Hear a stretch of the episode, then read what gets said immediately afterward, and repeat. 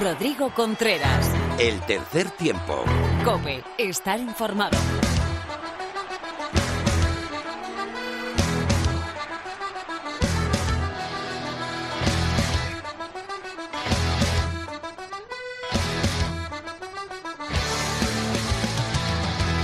Hola, ¿qué tal? Bienvenido, bienvenida. Sí, esto es el tercer tiempo, estás en la cadena Cope y vamos a hablar mucho de rugby.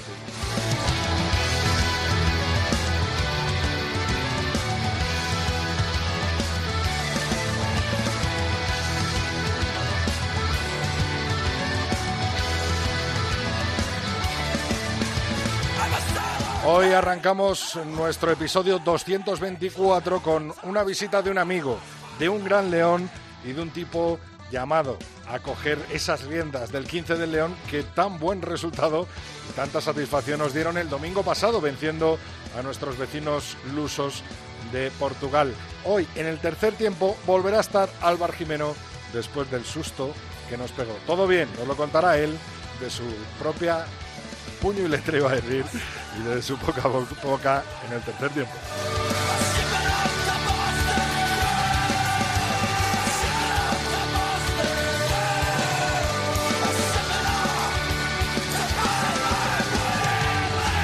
También nos acompaña Lorena López con toda la actualidad del rugby femenino. El Simbin de Phil pondrá el broche de oro al programa.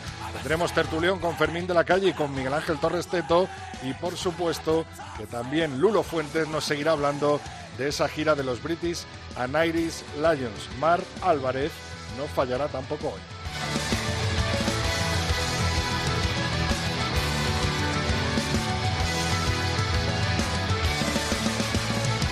A los mandos Antonio Bravo y en nuestras redes sociales te esperamos. Tres Tiempo Cope con número nuestra cuenta de Twitter, Tercer Tiempo Cope nuestra cuenta de Facebook y el tercer tiempo arroba cope.es nuestro mail para que nos cuentes lo que quieras. Empezamos, Bravo. Rodrigo Contreras. El tercer tiempo. Cope, estar informado. Nunca fue tan breve una despedida.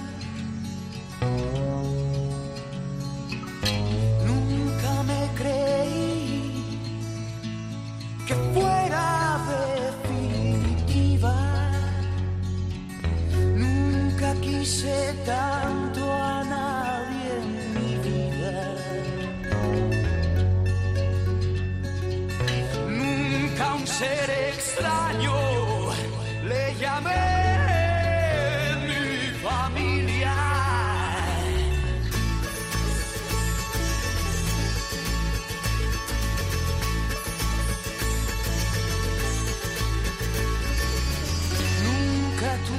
Bueno, pues vamos con la actualidad del rugby, tanto nacional como internacional. Como hemos dicho, esa victoria del 15 del León eh, nos da ilusión, nos da alas para enfrentar esa puesta a punto de la Copa del Mundo de Rugby 2023 que se celebrará en Francia. Por eso, esa victoria por 25 a 11 en el Estadio Nacional de la Universitaria, en el central de la Complutense eh, del 15 del León, pues nos pone la vista directamente en ese objetivo, en ese nuevo sueño que es la clasificación para el Mundial.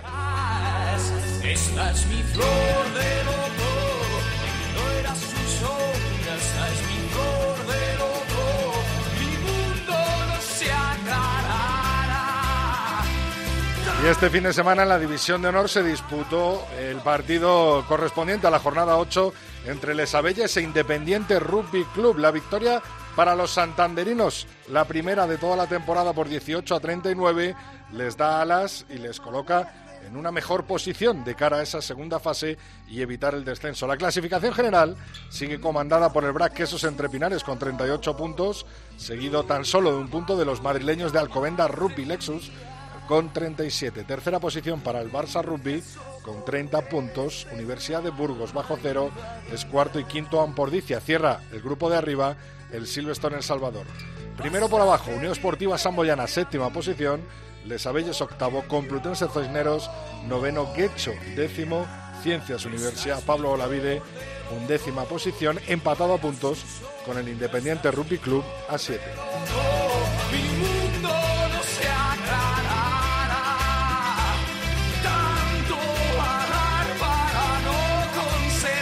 Nos vamos hasta la división de Norbe. En el grupo A, Vizcaya Guernica es líder con 47 puntos, seguido de Hernani con 43. Veravera es tercero con 29. Cierra la tabla, la única con 6 y Uribialdea con 5.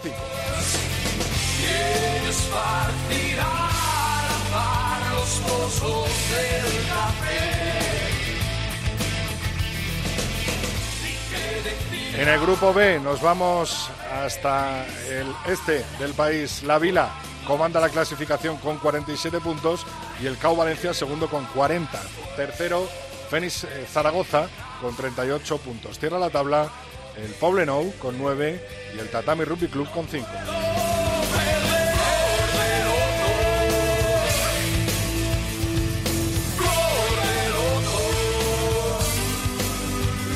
Y por último, en el grupo C de la división de Norbe, Unión Rugby Almería Playcar sigue siendo líder con 45 puntos, seguido de Industriales Las Rozas con 34. Jaén Rugby es tercero con 32, los mismos puntos que el Málaga. Cierra la tabla Extremadura Carcáceres con 7 y Rugby Mairena con 6.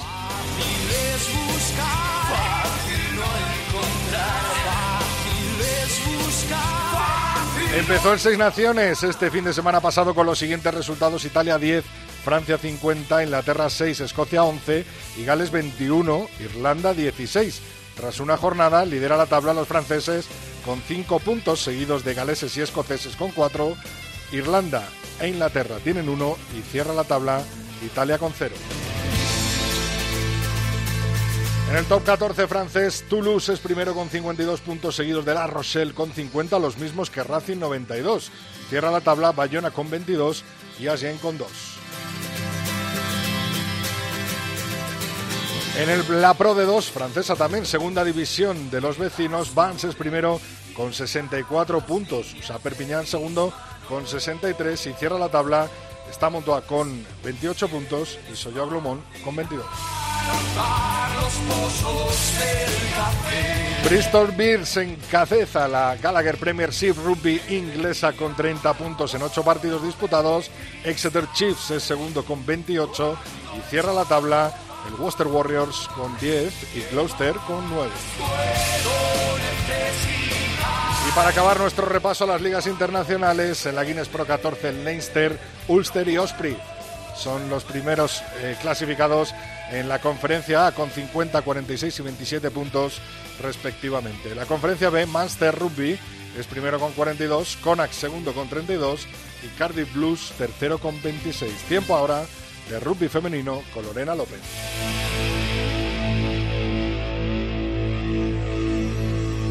Rodrigo Contreras. El tercer tiempo. Cope, estar informado.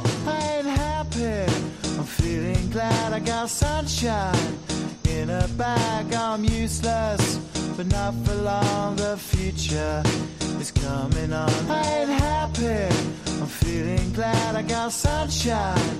Hoy tenemos mucha actualidad, la verdad, en el panorama femenino, empezando por las Leonas del 15, que ya están preparando sus dos últimos, sus dos próximos eh, partidos en este mismo mes de febrero. Lorena, ¿qué tal? Muy buenas. Pues muy buenas, hay mucho, mucho de lo que hablar y es que eso, en finales de la semana pasada, Rugby Euro confirmó que las Leonas se enfrentarán los sábados 20 y 27 contra Rusia y Países Bajos en Guadalajara, reanudando así y completando el Campeonato de Europa femenino correspondiente al año 2020, del que solo se pudo jugar un encuentro que concretamente fue el que ganó Rusia a Países Bajos por 27 a 21.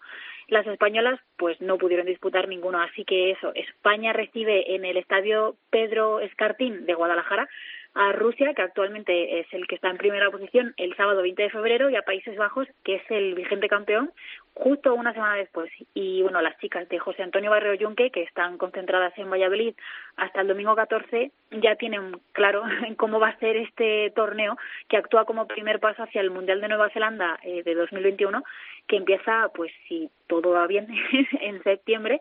Y bueno, si defienden con éxito el trono del Rugby Europe Women Championship, accederán al torneo clasificatorio que corresponde a nuestro continente, donde ya les esperan Escocia, Irlanda e Italia.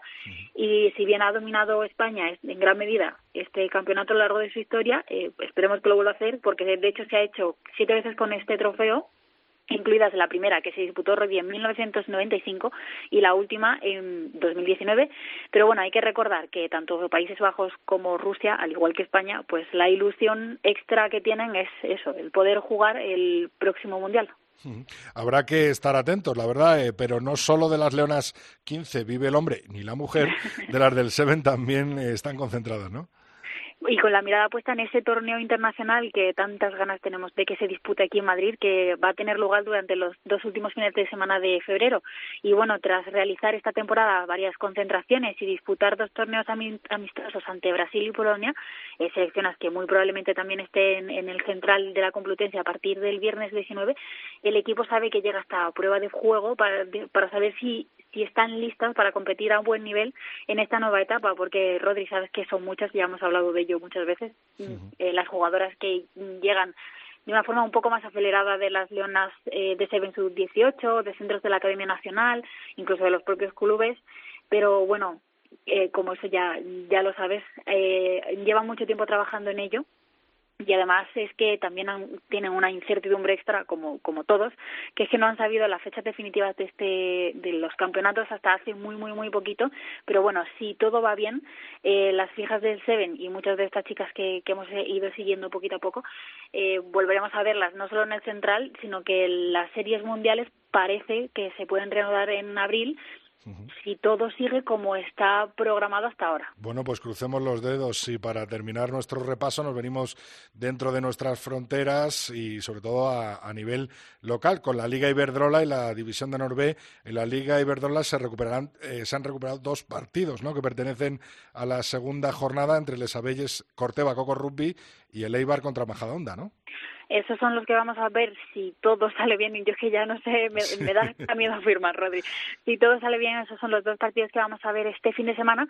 Porque es que, por ejemplo, el fin de semana pasado teníamos que haber visto tres partidos, pero solo se disputaron dos que correspondían a la tercera jornada.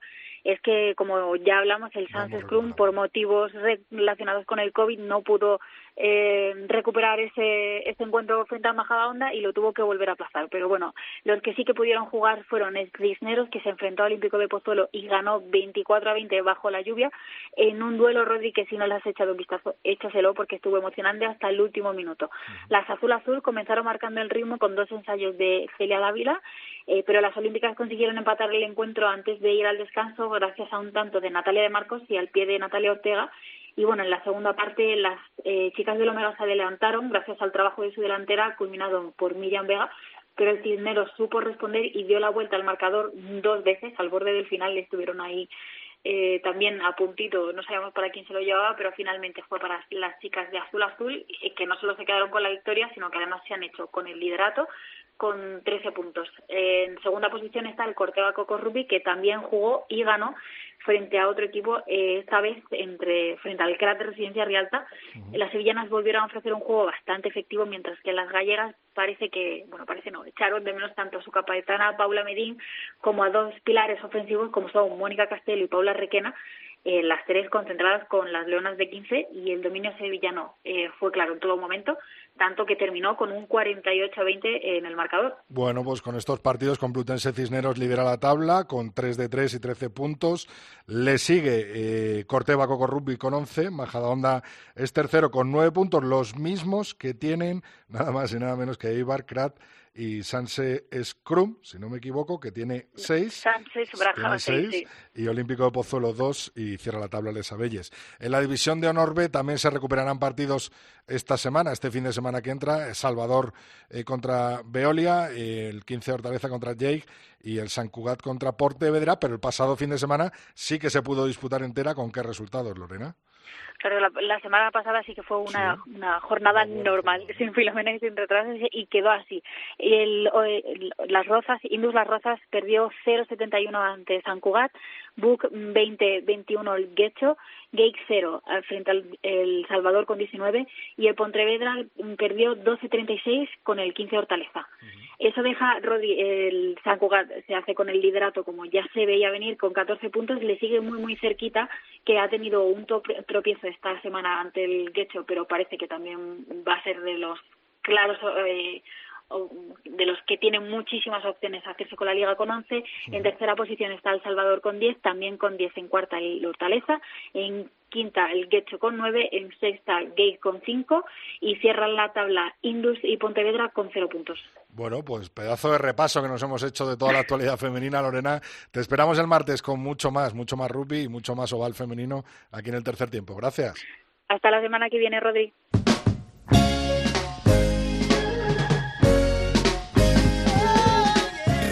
Contreras. El tercer tiempo. Cope. Estar informado. Tell me of a pie up in the sky, waiting for me when I die.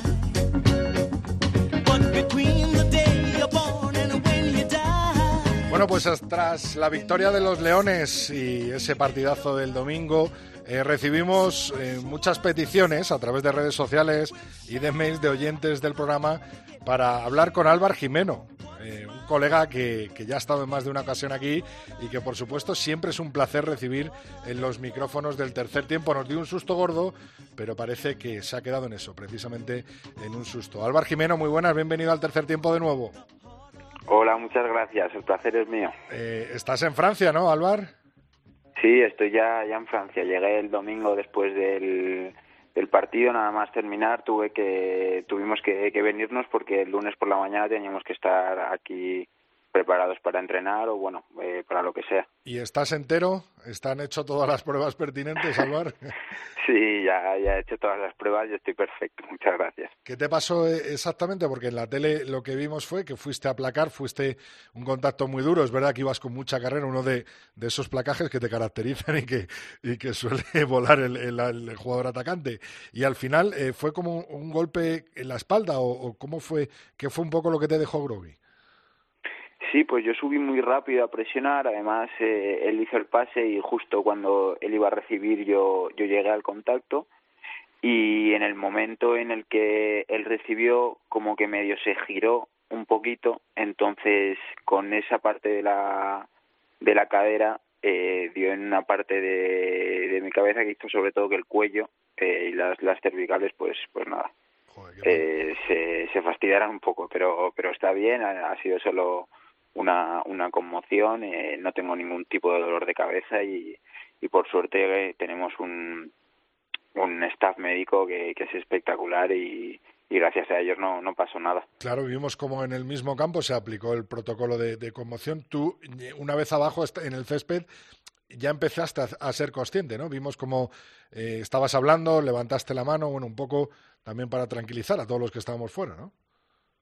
Sí, perdí el conocimiento unos segundos. Cuando, cuando lo quise recobrar ya, ya tenía todas las asistencias médicas, así que, así que genial. Luego yo insistía a, a Saló, a Alberto, que son, que son los médicos, y bueno, y a Robert, que, que siempre está, que es el fisio y también, también está siempre, que, que quería, quería volver a, jugar y, me, cabré cuando me sacaron, pero bueno, obviamente es lo correcto. eh, tenía que tenía que hacer ese cambio y tenía que, que salir del partido así que no se pu- no se puede hacer nada mala suerte Álvaro, a todo el mundo que, que lo vio y a lo mejor está un poco pez en el protocolo de conmociones, que es verdad que dentro de estos últimos años hasta esta parte eh, está siendo eh, cada vez pues más re- restrictivo ¿no? y me- mejor aplicado.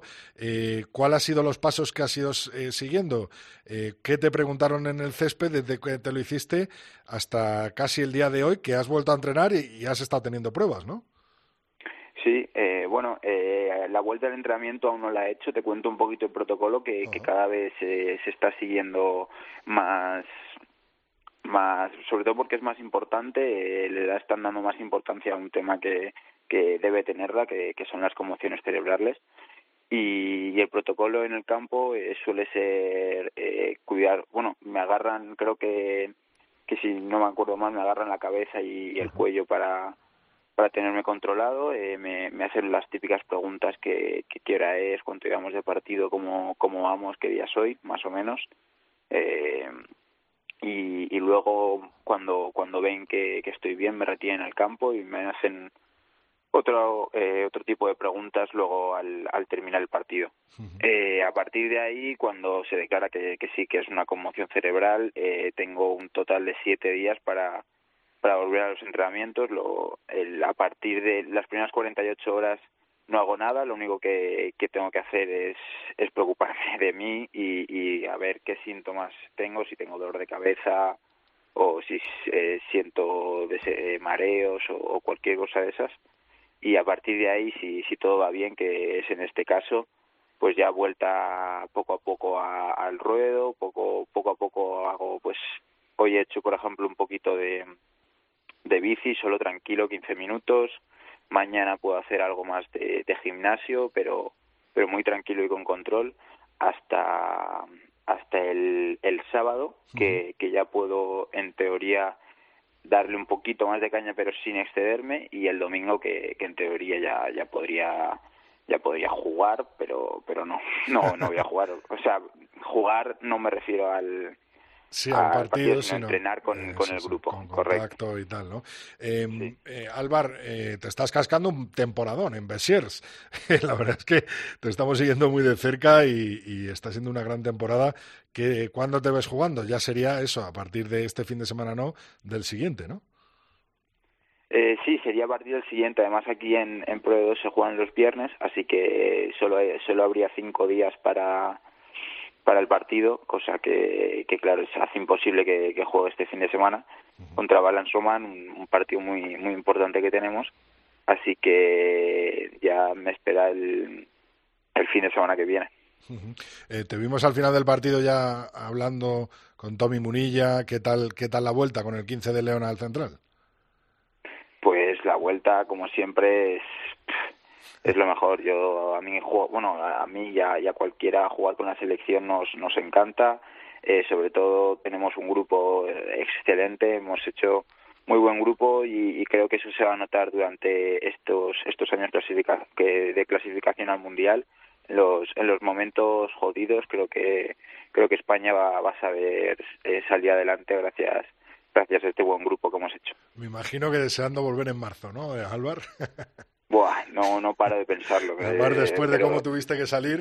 Exacto, pero no paro de pensarlo. Digo, es que quiero jugar ya, ya contra Rusia porque no puede ser que, que, que me hayan sacado así. O sea, no paro de pensarlo. Bueno, bueno.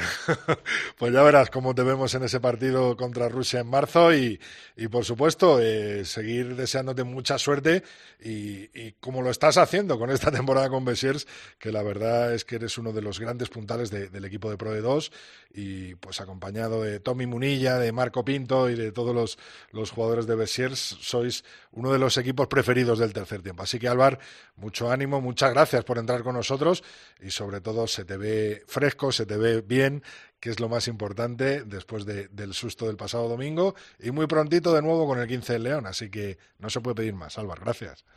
Muchísimas gracias a vosotros.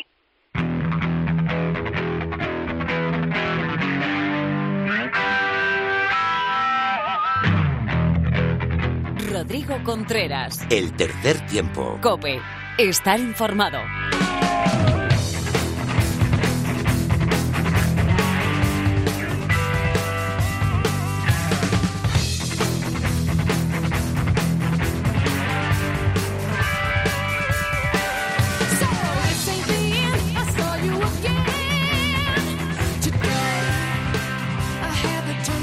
Bueno, pues tiempo para la tertulia. Madre mía, vaya fin de semana, ¿eh? Con el 15 de León, con el Seis Naciones, con esa victoria independiente. Y tenemos a dos compañeros del tercer tiempo. Fermín de la Calle, muy buenas, bienvenido. Muy buenas, ¿cómo estamos? Pues bien, deseando escucharte. Y tenemos al otro lado a Teto, Miguel Ángel Torres, Cope Valladolid. Muy buenas, Teto. Hola Fermín, hola Rodrigo, encantado de estar aquí de nuevo. Vaya, vaya, Un, un apunte solo. Sí. Eh, Alvar no solo evoluciona jugando en el campo, sino que evoluciona hablando delante del micrófono. sí, es verdad. Porque lo que le costaba a Alvar al dar una entrevista antes era dramático. Que el chaval siempre te decía que sí, pero le costaba arrancarle las palabras y ahora ya está cómodo, cuenta cosas, la verdad es que da gusto. Sí, sí, sí, sí, se ha, se ha- es verdad, se ha desatado un poco hablando, ¿no? En ese, en ese aspecto, Alvar. Decía Fermín que vaya fin de, de rugby bueno que hemos tenido, ¿no? Sí, sí. Eh, eh, bueno, lo primero, además de él, lo hemos podido disfrutar en el campo, que hacía mucho que no nos veíamos, casi un año, y ha dado gusto, nos ha faltado el público, que será lo siguiente, pero la verdad es que sí, hemos disfrutado mucho con España y hemos disfrutado mucho porque a nivel de seis naciones, eh, en- entre comillas, ha sido todo sorpresa. Sí, algún que otro escocés, y eso que no había público, solo prensa, Mm. vimos el pasado domingo en el Central, ¿no, Teto? no sé por quién lo dices, la verdad. Supongo que será por Phil. Oye, an- antes de empezar, eh, eh, cuando nombremos a nuestro querido Álvar Jimeno, decid Álvar, ahora que no nos oye nadie, porque él nunca os va a decir nada ni os va a corregir, pero su padre no le gusta nada. ¿eh? Es Álvar Jimeno. Va a Pero mandar, bueno, vamos. va a mandar Tony una caja de, una, una carta de reclamación. Así, así, así. Oye, que sí, que lo de Escocia estupendo y, y sobre todo lo bonito del domingo fue reencontrarnos, tal y como eh, le he leído a Fermín, eh, pues la gente que somos amigos, somos un grupo que colaboramos, que difundimos el rugby y, y la pena fue el, encontrarnos en Madrid en un estadio que estaba precioso, pero que no tenía público. Eh, yo no viajaba desde septiembre, yo no salía de Valladolid desde septiembre y gracias a esto pude ir allí, encontrarme con todos vosotros y fue una maravilla. Eh, y si es encima después de 38 años des- eh, que no ganaba Escocia en, en Twickers, ya lo hablaremos, pues pues pues miel sobre hojuelas. Yo lo he definido con una palabra, el partido de los Leones del domingo, y es ilusión, ¿no? Es lo que nos transmitieron ellos, Fermín, y lo que pudimos ver, sobre todo en esa segunda parte, ¿no? Y con esa doble pareja de, de aperturas con Bauti Güemes y, y Manu Ordaz, y, y bueno, y con el, con el juego de equipo que vimos, sobre todo en la segunda parte, porque en la primera parte lo pasamos mal. Sí, lo pasamos mal porque yo creo que ellos estaban físicamente aguantaban el tirón y, y pudieron cerrar el partido. No- nos metieron un poco en la guerra esa, nos embarraron el partido y nos metimos equivocadamente en, en esa pelea, eh, los racks, metimos las manos, hicimos muchos golpes, lo pasamos muy mal en la melé. Yo creo que ellos estudiaron bien eso y le hicieron daño a, a John lo atacaron mucho entre el, el uno y el, y el talonador, eh, gente con mucha experiencia en Pro de dos también, hay que decirlo, que no son ningunos chavales, y yo creo que en el momento en que nos olvidamos un poco de eso y también ten- físicamente el equipo aguantó, empezó también a fluir eh, el, el- entendimiento entre Manu Ordaz y, y Bauti detrás y convergían los jugadores de, de fuera, lo- el, el back three, tanto eh, los alas como el zaguero, yo creo que el, el equipo se divirtió, que además es la sensación que nos dio, que estaban jugando eh, dinámico y tal, pero que además se estaban divirtiendo. El, eh, Teto, ¿cómo lo viste tú? Me gustó mucho una cosa que dijo Pepe en la tertulia la semana pasada, y es que España no tiene que fijarse solo en el 15 titular. Eh, España es un grupo de 23. Eh, con los 15 titulares, bueno, pues lo hicimos bien, pero luego a 23 España era muy superior. Creo que Santi Santos y Miguel han conseguido tener un fondo de armario espectacular, que va a haber auténticas bofetadas, lo hablaba contigo, Rodrigo, allí en el central, para conseguir plaza en esta selección y que los que se están en el banquillo cuando salen dan un plus que creo que otras selecciones probablemente no tengan. Eh, quizá el momento que peor lo pasamos me dio la sensación que fue nada más lesionarse a Álvar. Eh, puede que les causara cierto impacto a sus compañeros porque fue muy, muy, muy exagerado y todos nos asustamos mucho. Y tuvieron ahí cinco o diez minutos malos hasta que salió el bailarín, el señor Ordaz. Ya, no, no, mira, ahora ya no sé si es Manuel Orda, eh, Ordaz o Ordaz. Bueno, es lo mismo. Ordaz, Eh, yo creo. Es Ordaz. Pues le preguntaremos a su padre. Le preguntaremos hay que preguntárselo, sí señor. Bueno, pues el señorito Ordaz, qué maravilla de jugador, qué buena pinta tiene, todo lo que hizo lo hizo bien, y no es que juegue bien él, cuando una apertura es bueno es que hace jugar a los demás, y creo que disfrutamos incluso los propios compañeros, lo que mejoró Bautista Güemes estando al lado de, de Ordaz, es decir, un jugador que ya es bueno, si juega con uno que todavía es tan bueno o más, pues una maravilla. Y si logramos que esta gente se vaya sentando, pues va a ser un, un lujo. Madre mía, cuando venga Guillón Ruet, esa bisagra, esa pareja de medios, el 9 y el 10 titulares en el top 14, la magia que va a salir ahí, eso, bueno, bueno, estoy, estoy encantado de ello. Eh, eh, eso es por un lado. Por otro, el tema que ha tocado Fermín, ¿no? Eh, el back three que teníamos con Bell, eh, Julen Goya y Miguillón a un lado, pero ahí se puede incorporar un tal Charlie Malí también, ¿no, Teto? Y, y puede ser. Hombre, se otra- puede incorporar Charlie Malí, se puede incorporar Martín Alonso y, y Jordi Jorba. Madre mía, lo que tenemos. O sea, esto, este, Gautier, mi- Gautier el otro día lo hizo excepcional, a mí me gustó mucho, muy bregador, muy muy atento. Eh, tenemos una buena delantera y tenemos una excelente línea de tres cuartos. Eh, ilusión, lo que has dicho tú, muchísima ilusión. Y tal y como dijo Santi Santos al finalizar en la rueda de prensa, pues eh, el problema es que ahora tenemos eh, como 10 finales, son 10 partidos todos importantes, puedes ganar todos, puedes ganar todos, pero también puedes llevarte eh, muchos disgustos y muchos problemas, porque a lo mejor ganas en Georgia, mira que es difícil, y luego pierdes en Lisboa. Eh, ahora mismo la competición de este torneo está muy, muy, muy igualada. Eh, Fermín, ya que ha tocado el tema, ¿qué caras nuevas crees que veremos, bueno, nuevas o ya conocidas, que veremos a partir de marzo? Eh, Guillaume Rouet, Malí, eh, ¿alguna nueva para, para debutar de esas que, por ejemplo, Rey, ¿no? que se estaban barajando eh, en, estos días previos a este España-Portugal? Y, y bueno, y, cómo crees que enfrentaremos ese partido? Porque ya hay que mirar hacia adelante contra Rusia en la segunda semana de marzo.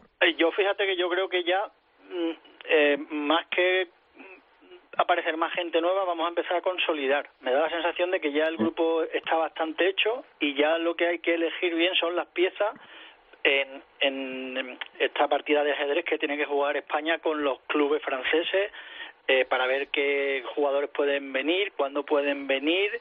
Eh, yo intuyo que Santi tiene ya una lista con 10 nombres en los que pone Georgia, Rusia, tal, eh, Sí. y va metiendo Cada donde, uno uno, donde los quiere ver, porque entiendo que habrá partidos donde, pues, eh, a lo mejor hay que.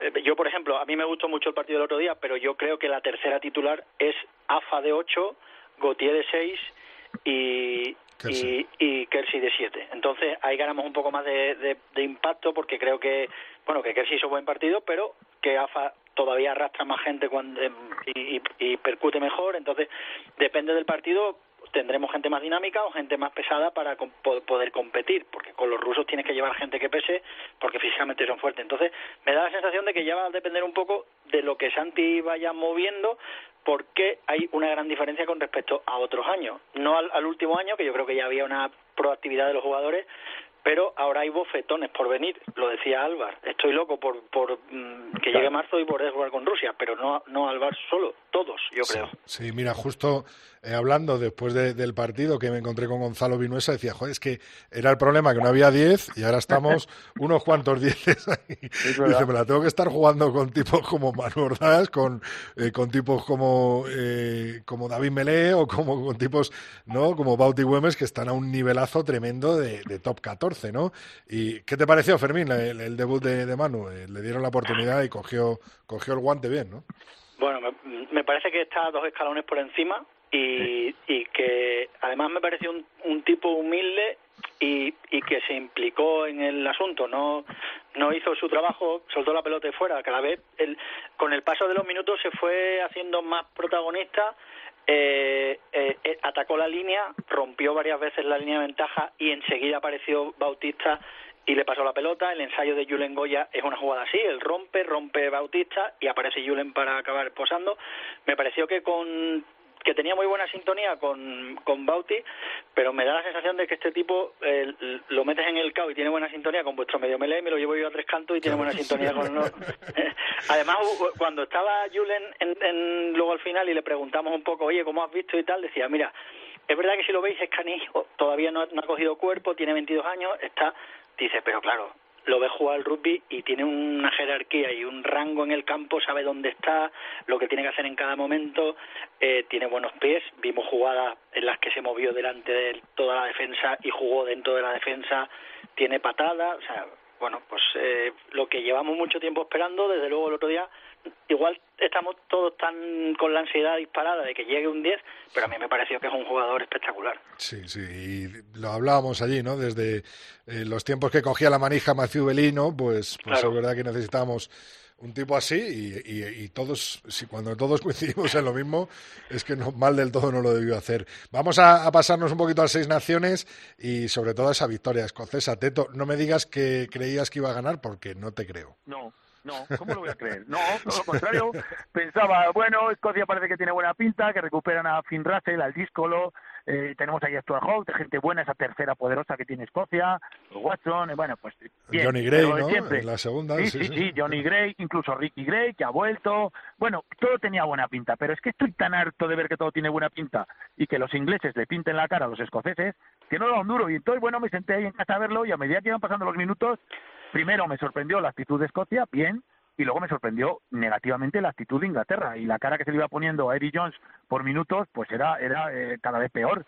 Eh, la posesión creo que ha superado un 70% de posesión eh, Inglaterra, no, perdón, 70% de ter- territorialidad. Territorialidad, sí. Creo que en posesión también ha sido abrumadora y a mí lo único que me duele es que después del partido que jugó Escocia, después del horroroso partido de Inglaterra, que solo ganaran 11-6 los escoceses, vamos, a mí se me antoja eh, pues pues bastante triste, pero a ver, yo no, vamos- no vamos a poner peros porque incluso hasta Russell la pudo haber liado, esa jugada en la que le dan el balón y se tira, se quiere tirar un drop con la derecha, dice no, que no me viene bien, la intenta tirar con la izquierda y casi se la llevan, bueno, pues cosas de Russell que por otra parte es un genio y es un jugador de los que todos nos gustaría tener en nuestro equipo. Encantados de la vida los escoceses, pero ya te digo que yo me quedé con un poquito de decir, hombre, para una vez que les puedes hacer daño en casa y sobre todo que no había escoceses allí. Que si hubiera habido escoceses, estoy seguro que en Twickenham se habían acabado las asistencias de cerveza para un mes fijo. Oye, Fermín, después de la victoria de Escocia, ¿quién ves favorito para hacerse con el Seis Naciones? A ver, yo sigo viendo, vamos, yo yo tenía la teoría cuando empezó que, que no iba a haber gran slam, porque me parece que estamos en un año un poco raro, hay eh, es medio transición al mundial, hay gente que está cambiando, están llegando chavales nuevos y todo esto del COVID y tal está generando cierta desestabilidad en todos los equipos. Entonces me- tengo la sensación de que no va a haber gran slam, lo, lo tenía antes y- y sigo teniéndola. Evidentemente después del tropiezo de Inglaterra y del de Irlanda se abre todo mucho más. Yo personalmente creo que Inglaterra todavía va a tener opciones hasta el final de pelearlo. Y de Irlanda te diría que se dispararon en el pie, porque lo de O'Mahony me parece roja del, del libro. O sea, de- hay que ir muy pasado de, de- de frenada para meter la cabeza con el tipo en el suelo y casi arrancársela, porque le mete un cabezazo que es muy peligroso y, y al final, eh, pues eso hay que cuidarlo y, y- y creo que es roja del libro. Eh, eh, ahora juegan con Francia esta semana. Esta semana yo creo que se van a aclarar las cosas respecto a Irlanda. Si Irlanda no es capaz de ganar a Francia, lo que pasa es que yo tengo mis dudas, porque a mí Francia me gusta mucho atacando, pero me parece que todavía no es un equipo especialmente solvente contra eh, contra rivales muy consistentes físicamente, como Inglaterra, como Irlanda y equipos así. Yo creo que ahí es donde lo pasan un poco mal, porque no es un equipo que pues tienen problemas de touch todavía, su primera línea no es determinante en a nivel mundial eh, y la tercera es muy trabajadora, pero no es diferencial, como la escocesa el otro día, por ejemplo, que le ganó el, el desafío físico a los ingleses y eso fue yo creo parte de donde empezaron a ganar el partido. Entonces, yo sigo creyendo que todavía está Inglaterra metida, que Francia normalmente va a tener opciones de estar en la pelea y Escocia si le gana a Gales eh, pues ya tiene tres partidos ganados, porque el, de- el de Italia también lo cuento. Entonces, eh, Sí, sí, claro, ya se supondría con tres victorias. La verdad es que está emocionante, te iba a decir, esta segunda jornada para, para apostar, ¿no? Escocia, Gales, Irlanda, eh, Francia, eh, hasta los que estamos todo el día viendo rugby. eh, bueno, eh, hacer un pronóstico y acertarlo está, está complicado. Hablando de la jugada de, de O'Mahony, se vio una en el central parecida. eh, me imagino que entrarán de. Eh, lo habrá denunciado el 15 León, la selección, esp- o sea, la Federación Española, pero fue muy peligrosa para, para Gautier, ¿no? Eh, lo que vimos ahí, Teto. El- es que todavía no lo puedo entender. Mira, esas tipo de jugadas, eh, si no hay el, el TMO, pues se le pueden escapar a un árbitro. Pero es que el árbitro estaba a escasos 50 centímetros y puedes decir, bueno, estaba a 50 centímetros, pero estaba mirando al horizonte, estaba mirando... No, no, es que estaba mirando la jugada. No se puede entender. No se puede confundir. Es una roja directa, aún mucho más directa que la de Mahoney. A mí me pareció que el árbitro era, mm, lo comentaba con, con Phil, que hoy- que estaba al lado de él viendo el partido, era muy jovencito. Bueno, Eso, está ahí, se- está ahí. Será porque se lo merece y porque tendrá una cierta trayectoria, pero tenía una pinta de ser un chaval de 20 años. No los tendría, evidentemente. Y Phil, cada vez, y Phil y yo, cada vez que veíamos la jugada, decíamos, este hombre se le ve como, como con poca experiencia. Creo que se cargó bastante el juego de la delantera. Y bueno, a lo que vamos, que estábamos dando esta jugada. Eh, eso es una roja directa y yo no sé si merece la pena entrar o no en, pedir una, una medida disciplinaria para el jugador, pero ese jugador habría que hacérselo mirar porque lo que hizo es verdaderamente feo. Y eso en el rugby de hoy día hay que, hay que decir que no, no puede ser. No puede ser. Así que, bueno, los Quiero- árbitros tienen que sancionar esas cosas. Quiero tocar un tema justo antes de terminar y es el tema de Italia. Eh, en alguna tertulia anterior eh, lo hemos hablado con José, con Pepe Ibáñez y decía eh, que quiero ver a Italia contra España y contra Georgia, ¿no? es verdad que el otro día aguantan el tirón, pero luego un excepcional Dupont, vamos, se pasa a- el solito toda Italia por, por, por encima, ¿no? ¿Cómo veis ese aspecto de Italia? ¿Y ¿Creéis que Georgia le podría llegar a meter mano, Fermín? Yo creo que no, yo creo que de 10 partidos le ganaría uno. Eh, Sí. no, no tengo ningún eh, ninguna expectativa de que pase, porque como todos sabemos, el Seis Naciones es un torneo privado comercial, por así decirlo, y Georgia no es una economía pudiente. Otra cosa sería que nosotros estuviéramos al nivel de Georgia, porque el mercado español ya es otra cosa. Pero Georgia y Rumanía son dos naciones del este pequeñitas que no tienen un motor económico financiero, eh, ni siquiera un público, una audiencia de 40 millones o, que, o 47 millones, que, que el Seis Naciones puede decir, bueno, pues es un mercado que nos interesa entrar. Entonces, por ese lado creo que no van a entrar. Eh, nosotros, pues si nosotros mejorásemos, pues igual, o Alemania, que es una superpotencia económica, pues igual les interesaba.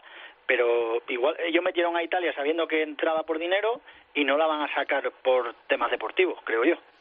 Pero Phil, eh, has eh, uy, Phil, perdona, eh, Fermín, ¿has oído las declaraciones de Sam Warburton, el, el antiguo capitán Sí, de Gales? sí, No sí, sé. sí, la Fíjate sí. que es que hasta, hasta gente ya súper veterana y experta en esto del rugby ya están empezando a poner en tela de juicio esto de que sea un torneo cerrado. Están diciendo que si hay un techo de cristal, que hay que romper ese techo de cristal, como diciendo, a ver si se lo ponemos un poco más complicado a Italia, que no sepa que a pesar de que le metan 40 puntos en todos los partidos, eh, no va a descender y que a lo mejor había que planteárselo. Cuando ya jugadores de la talla o de la entidad de Warburton dicen esas cosas, pues a ver si lo empiezan a oír los directivos, pero coincido contigo, Fermín. Es un torneo privado y la pasta es lo que manda y bueno, y, pues y- lo, y lo de. Warburton, eh, fíjate que yo me he jugado una pinta contigo a, a que lo dijo porque ahora está en una tele y tienen que generar debate. En- sí, yo, yo ahí, porque Warburton no es precisamente, eh, no sé, lo- lo- los comentaristas ingleses, que tenemos exjugadores ingleses que cada vez que cogen un micrófono tiembla el misterio. Dan Sí, que, esa la- que la gente. lían, ¿no? Que la Claro. Sí, sí, sí, O sí, sea, sí. Warburton es un tipo trabajador y gris como era en el Sí. campo y en- nunca ha, ha sido altisonante en las declaraciones. Entonces, es como que llama la atención un poco que sea él el que diga eso, pero bueno, a ver, que lo puede pensar y además lo puede pensar porque joder, es que de- tiene sentido que lo piense, porque lo pensamos todos, que, que no puede ser eso y que lo suyo sería que hubiera un aliciente de subir y bajar. Pero es que sabiendo que están manejándolo con, a nivel económico y encima ahora hay ya fondos de inversión metidos por detrás comprando cosas y tal, yo lo veo muy complicado. Veo más fácil que, que nazca otro torneo como Pichot intentó en su día, porque ese torneo genera una audiencia mayor y comercialmente les atraiga más, que que desmonten eso. Que monten como lo tienen. Bueno, pues para cerrar la tertulia, vamos con la quiniela. Fermín, Inglaterra, Italia. Pues Inglaterra le va a meter a Italia lo que no le pudo meter a Escocia y, y lo que le debe meter a Italia. Escocia, Gales. Eh, yo creo que Escocia. Escocia, Irlanda, Francia. Pues te voy a decir que Irlanda, y damos sorpresa. Bueno, pues los tres, los tres de casa entonces, ¿no? Inglaterra, Escocia, Irlanda. Teto, vamos contigo. In- Inglaterra, Italia. Lo mismo que Fermín, palizón de los ingleses. Escocia, Gales. Escocia-Gales gana a Escocia, no por mucho, pero van a ganar. Ahí se te han visto los colores, Teto. Y Bueno, Irlanda, vale. Francia. Irlanda-Francia, voy a contradecir a Fermín. eh, creo que Andy Farrell este año le van a poner las maletas en casa y creo que van a ganar los franceses. Bueno, pues ahí está la quiniela de Teto y de Fermín de la Calle. Hablamos, por supuesto, cada martes en el tercer tiempo en este tertulio. Muchas gracias a los dos. Un abrazo.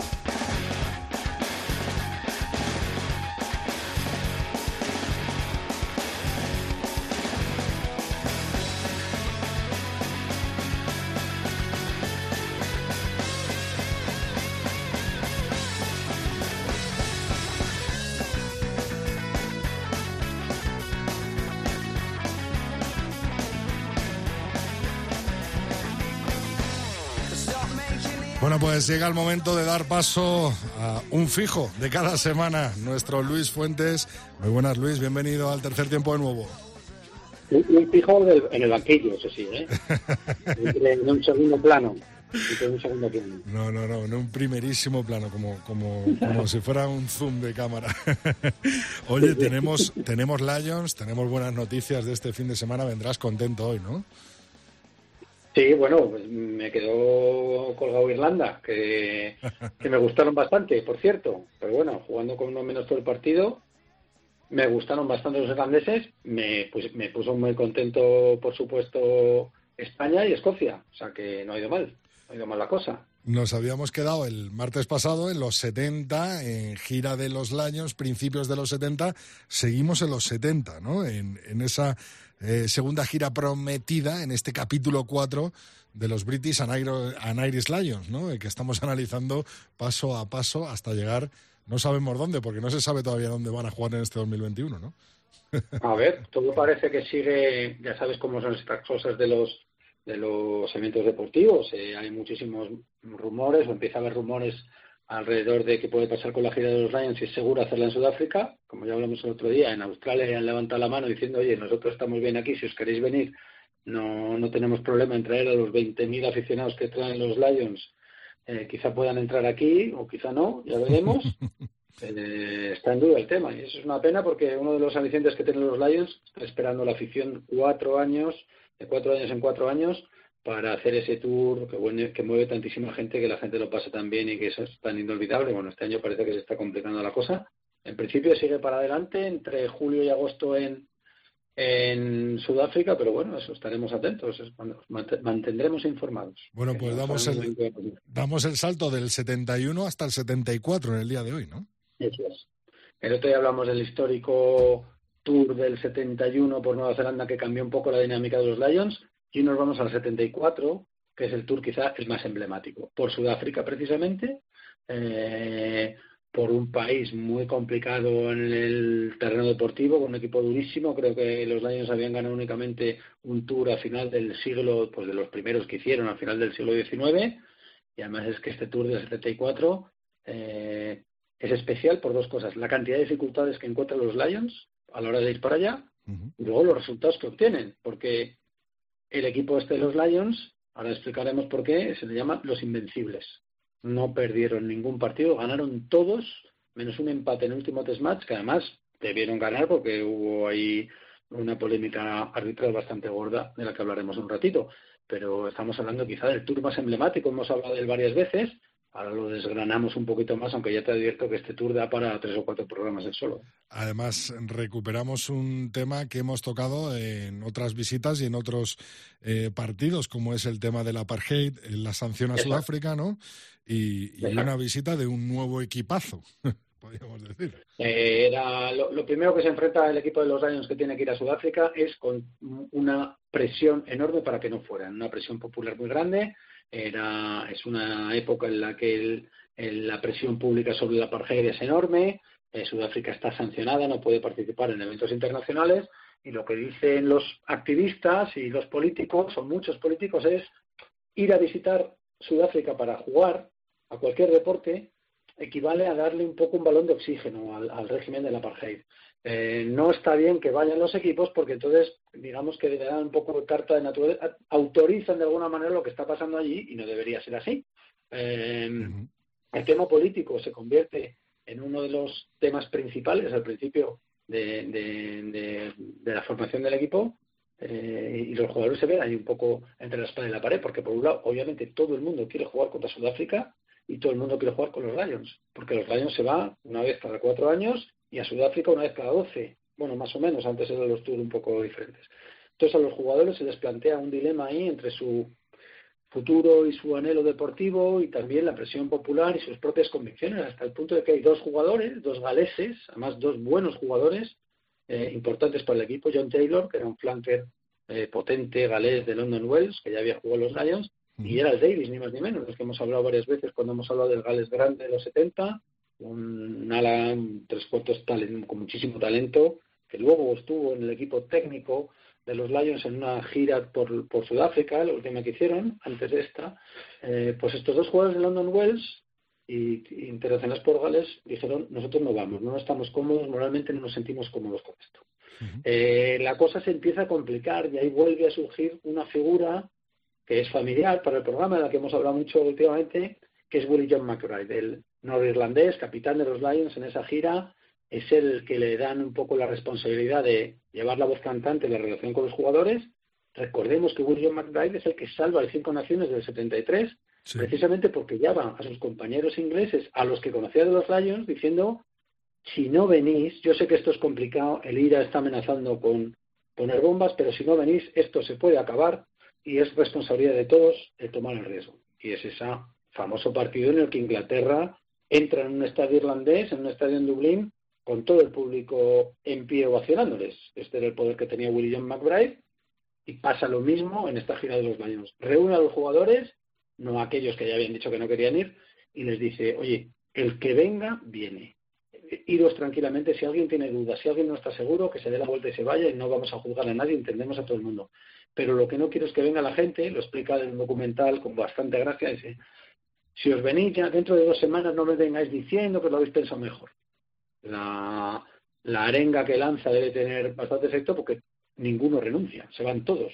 Y se van todos un poco contra la opinión pública y contra muchos de los contra la opinión de muchos de los políticos que luego cuando las cosas fueron bien se subieron al carro de animar a los a los eh, Lions y agradecerles el tour, ¿no? Una, quizá una, una, situación política muy compleja que supo una vez más William McBride y el resto de jugadores de rugby poner por encima de problemas políticos, aunque con todas las dudas que supone ir a un país con un régimen racista, ir a jugar allí. Es verdad que en la gira los Lions jugaron contra dos equipos, uno de color, es decir, eh, de mestizos, y otro de jugadores negros, los eh, Leopards, contra quien hemos hablado, que hay esa foto tan preciosa, que luego si quieres te paso para, porque sé que hay gente en Twitter que pregunta por estas cosas.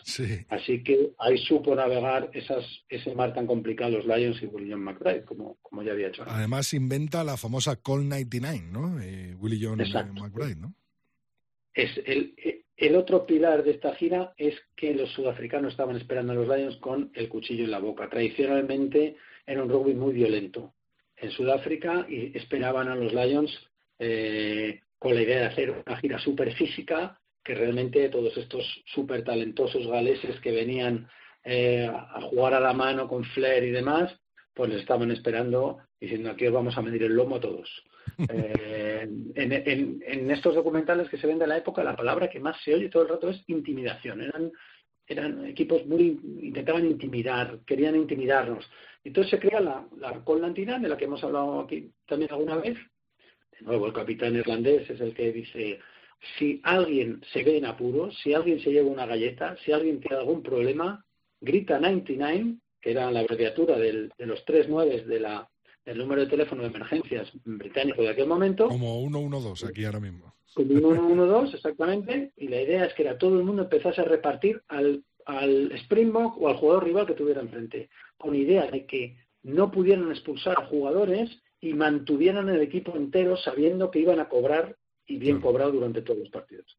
Entonces, realmente luego Willy John McBride dice, nunca tuvimos que, que llamar con la una sola vez, porque ya quedó claro el mensaje, pero hay un par de anécdotas de la gira. A ver, no, no se trata aquí de hacer poesía sobre el rugby violento de los años 70. Claro, claro.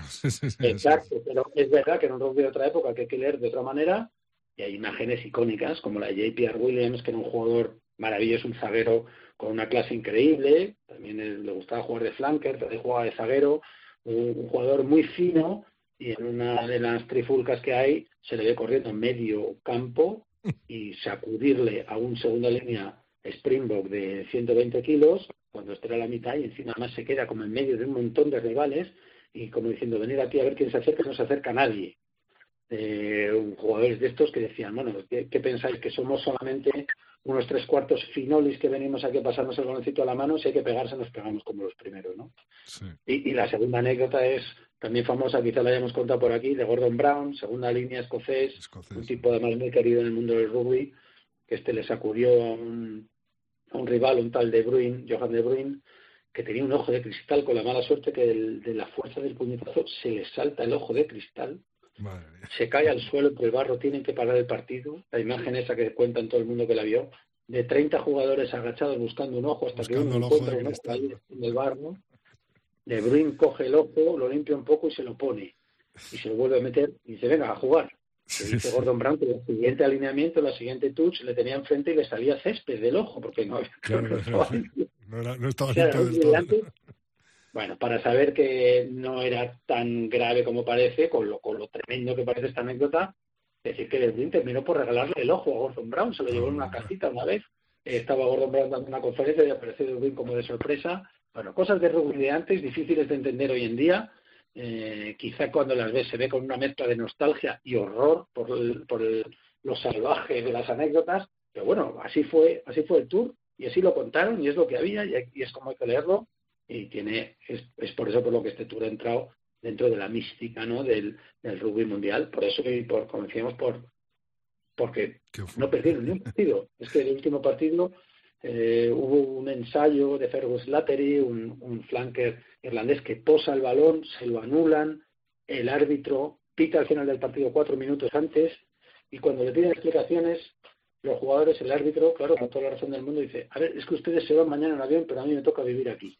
Entonces, si yo quito esto y ganan ustedes otra vez, a mí me tienen una paliza diaria. Entonces, bueno, estas, estas cosas brutales, pero a la vez con cierta gracia, que parece de película de John Ford, ¿no? Del hombre tranquilo, así eran las cosas y así hay que contarlas. Tampoco hay que romperse la camisa por lo que hemos visto, ¿no? Y había una última anécdota, ¿no? De esta gira del 74 de los Lions por Sudáfrica, que salieron cantarines, ¿no? Bueno, eh, parece que lo que les gustaba a los Lions, cuando ves estos documentales, estos, estas imágenes que hay, pues se les ve yendo a un safari, que además eso también es para verlo, porque van todos en un jeep descapotable con cinco leones alrededor, que cualquiera se cae, en fin, ahí estaban los Lions, entre Lions tan contentos y tan tranquilos, pero efectivamente parecía que lo que les, gustaba mucho a ellos era cantar, William McBride le encantaba cantar, en las barras de los bares, en la- el autobús, encima había muchos galeses que sabemos que son una gente que canta muy bien y les encanta cantar, y van cantando canciones.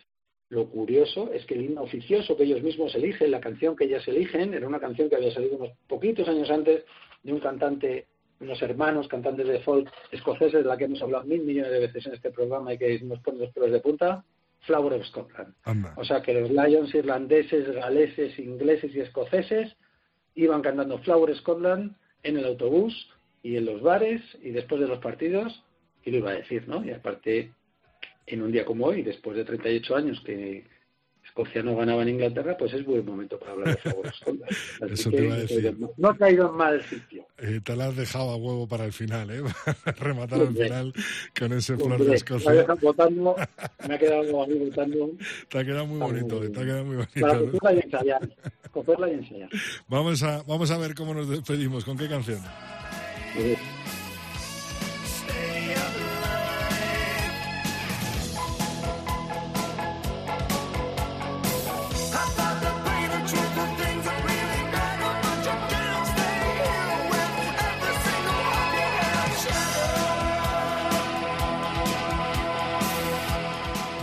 Lulo, no lo digo yo, eh, lo dice mucha gente a través de las redes sociales. No solo aprendemos de rugby contigo, que además aprendemos de música. Big Country, cuéntanos. Ah, pues me alegro que lo digan. Pues Big Country comando escoceses, ya sabes que yo tengo bastante, es uno de mis caladeros de música favorita, Escocia, y me gustan muchísimo los grupos escoceses y he puesto un montón, pero esta vez, bueno, Big Country, que era es un grupo de principios de los 80, tuvieron muy poquitos éxitos, un par de canciones que metieron en listas, una de ellas esta Big Country, eh, muy escoceses y muy orgullosos de serlo. En esta canción las guitarras están producidas de tal manera que suenan como gaitas. Creo que además uno de ellos acabó metido en política en partidos nacionalistas escoceses, siempre la han llevado muy a gala. Así que hoy era el día de poner una canción muy escocesa para Escocia que ganó en Twickenham y que nos hizo felices a los cuatro bastantes horas. Hoy era el día, está, claro, está claro, Lulo. Así que muchas gracias. Tremenda, ¿eh? La gira de los Lions en ese año Bueno, da para 74. tres programas con, pero bueno, con el tú Col sabes que es 29, malo y- con alargo. Seguro que la retomamos en algún, en algún martes. que Algo, posterior. algo habrá que hacer. Bueno, Lulo, muchas gracias. Un abrazo. Hasta el martes que viene. Hasta luego. Rodrigo Contreras. El tercer tiempo. Cope. Estar informado.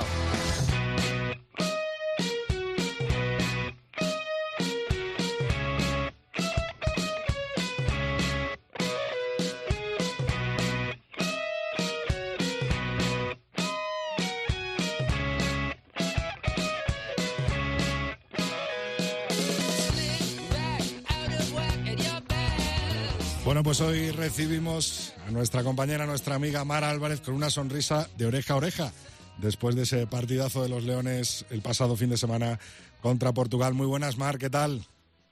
Hola, Rodrigo, ¿qué tal? Contenta, me imagino, ¿no? Sí, la verdad, muy contentos, porque las cosas no están siendo fáciles en cuanto a organización, bueno, para todo el mundo, obviamente, no nos vamos a quejar en el mundo del deporte cuando cuando son más difíciles en otros sitios, pero bueno, no están siendo como siempre son de fáciles, entonces haber ganado este partido pues nos da un, empujón, la verdad.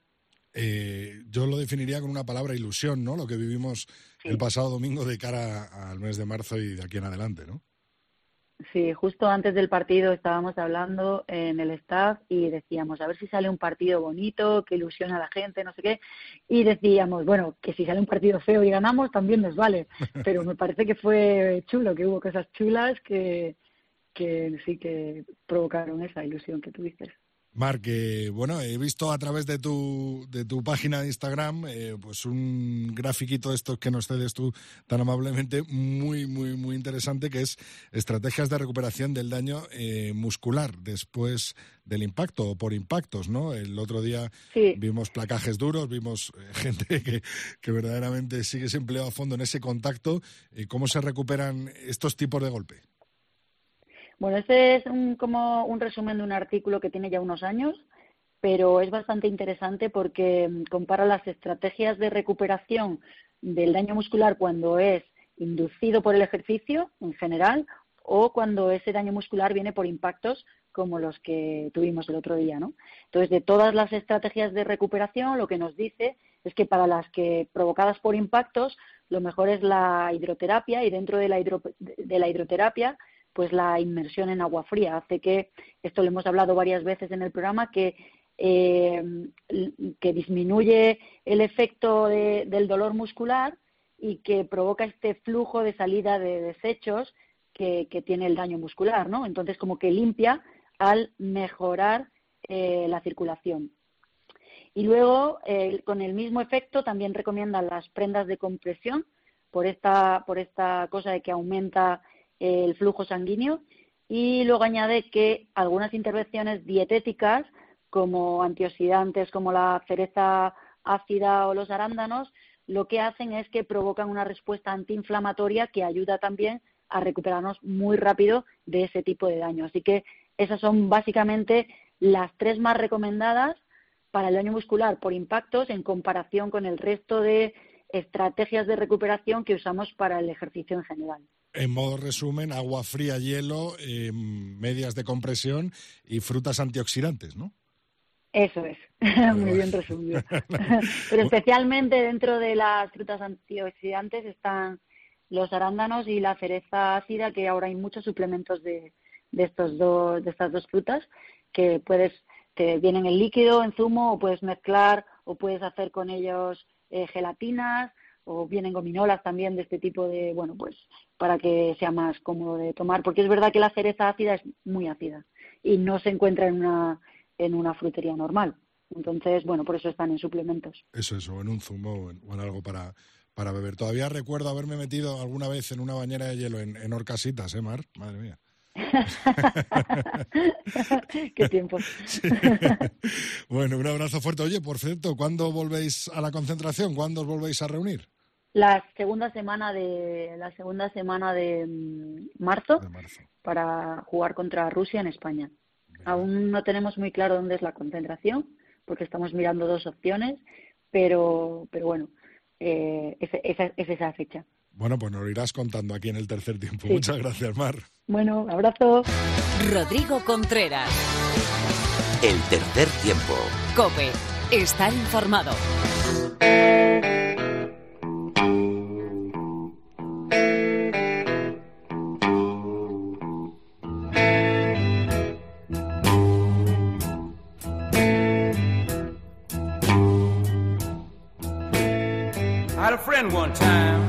Bueno, pues una semana más, un martes más, nos acompaña para poner el broche de oro, el cierre final, José Alberto Molina Fil. Muy buena, Phil. Buenas tardes, Rodrigo. ¿Cómo estás?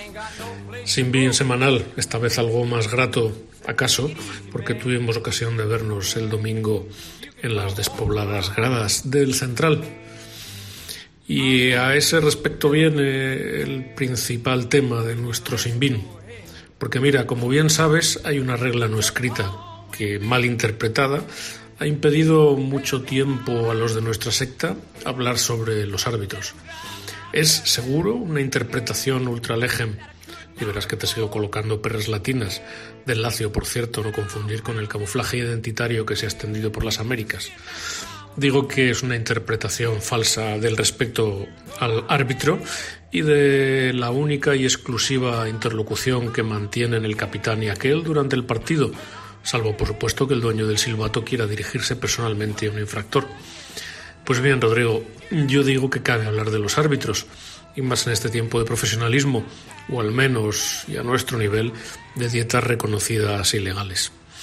Y viene esto a cuento claro del España-Portugal, como te decía, que con más sudores y pesares de los necesarios nos llevamos por 25 a 11 para hacernos subcampeones de Europa o de la competición en la que participamos, por ser más rigurosos, creo que por segunda vez, por cierto, y siempre a la sombra de los georgianos. No estuvo acertado el árbitro norirlandés. Probablemente observó con más detalle las infracciones locales, y le dimos pie a ello con esas seis o siete seguidas del primer tiempo, que las portuguesas, entre ellas desde luego la flagrante, que yo no vi en el campo, del impacto del ocho lusitano sobre nuestro flanker Gautier Guibon. Por eso mismo, eh, un connacional de Chris Busby, el árbitro del domingo, Amy Hislip, fue expulsado, y bien expulsado, el domingo pasado también, por la tarde, del terreno de juego contiguo a Arns Park. Chris Busby, este norirlandés del condado de Antrim, está en el segundo nivel de árbitros de la Federación Irlandesa y se le supone experiencia, pues ha pitado Pro 2, Pro de 2, ha pitado seis naciones sub-20 y partidos de la Liga Irlandesa. Pero aquí Rodrigo no estuvo bien, estuvo errado en la colocación, incluso demasiado cerca en ocasiones. Estuvo laxo en la melé donde no supo ver la batalla terrorífica que se cocinaba entre primeras y, desde luego, sufriendo y para siempre la, la mancha de esa carga ilegal sobre la cabeza de nuestro tercera. Así que Rodrigo sin bin para él. Como sin bin para el mencionado Hislip, por dejar a Gales en evidencia. Sí, a Gales, no a Irlanda. A Gales que demostró ser incapaz de resolver contra 14 casi hasta el final de su lamentable partido en Cardiff la papeleta contra los irlandeses. Ya sabes, Rodrigo, que en este negociado somos afines a País de Gales, pero muy críticos con Pivach. Pues bien, el desempeño del domingo pasado no mejora en nada la opinión que nos merece. Seguimos viéndole camino a Nueva Zelanda, no mucho tardar, salvo que algún club transilvano o calabrés ande tan desinformado que lo llegue a coger. Lo peor es que nos consta que tiene más de lo que da. ¿O es quizás esta generación galesa la que ya ha agotado su vida natural? Habrá que meditar sobre ello, más bien en el Arms Park, en las oficinas de aquel estadio, que nosotros, desde luego. Y claro, Rodrigo, lo de Twickenham. Sin bin, sin paliativos, para Eddie y sus pupilos. Qué despropósito, qué desconcierto, qué cúmulo de errores. Si Escocia fuera un equipo solvente, quien no lo es o no lo ha demostrado todavía, porque en este partido lo único que se salva es la excepcionalidad del resultado, habría ganado por 20 puntos de ventaja. Si los ingleses desplegaron un plan de juego que consistió esencialmente en darle balones a Hogg, a Van der Merwe y a Maitland, que no tuvieron más que jugarlos con comodidad y poner toda la presión en el campo de los bloqueados ingleses, cuyos estrategas, Eddie el primero, y cuyos tácticos, el niño Farrell, Jones y luego Hobson y Ford, se empeñaron en mantenerla y no en Mendalla. Menos mal que Finn Russell, eh, para dar emoción a la cosa, pudo haber echado todo a perder al final del partido con un par de esas decisiones suyas aberrantes que le caracterizan. Mira, Rodrigo, me da la impresión de que este Seis Naciones, el segundo de la era vírica, no lo vamos a recordar por el juego, sino por los estadios vacíos. Ya veremos cómo continúa la cosa. Hasta la próxima, Rodrigo. Bueno, pues el martes que viene una nueva edición del Sin Bin de Film, aquí en el tercer tiempo. ¿Dónde si no?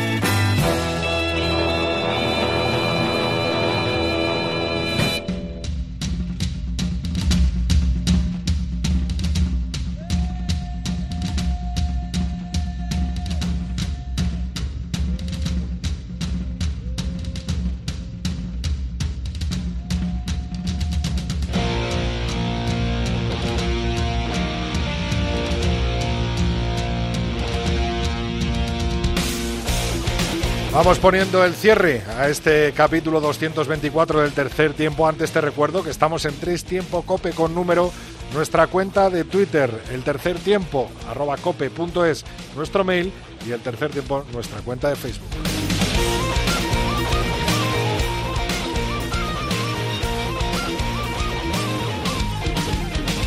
Como siempre me despido con vuestros mensajes, vosotros, los que estáis semana tras semana detrás de este tercer tiempo de la cadena COPE y sois los que hacéis este programa y los principales responsables de que cada uno de nosotros pues nos juntemos de una semana en otra para hablar de rugby. Estuvo fino el muchacho Manu Ordaz, a ver si puede venir más veces, estoy convencido que sí, nos decía Gerardo J.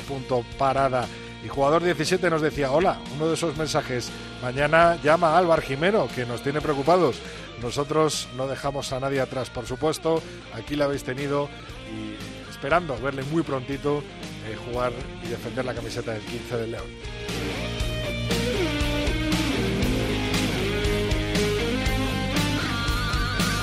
Hasta aquí ha llegado este programa del tercer tiempo. El martes que viene mucho más rugby, fin de semana con seis naciones mucho más oval rodando en la sintonía de la cadena Cope, por supuesto. Rodrigo Contreras. El tercer tiempo. Cope. Estar informado.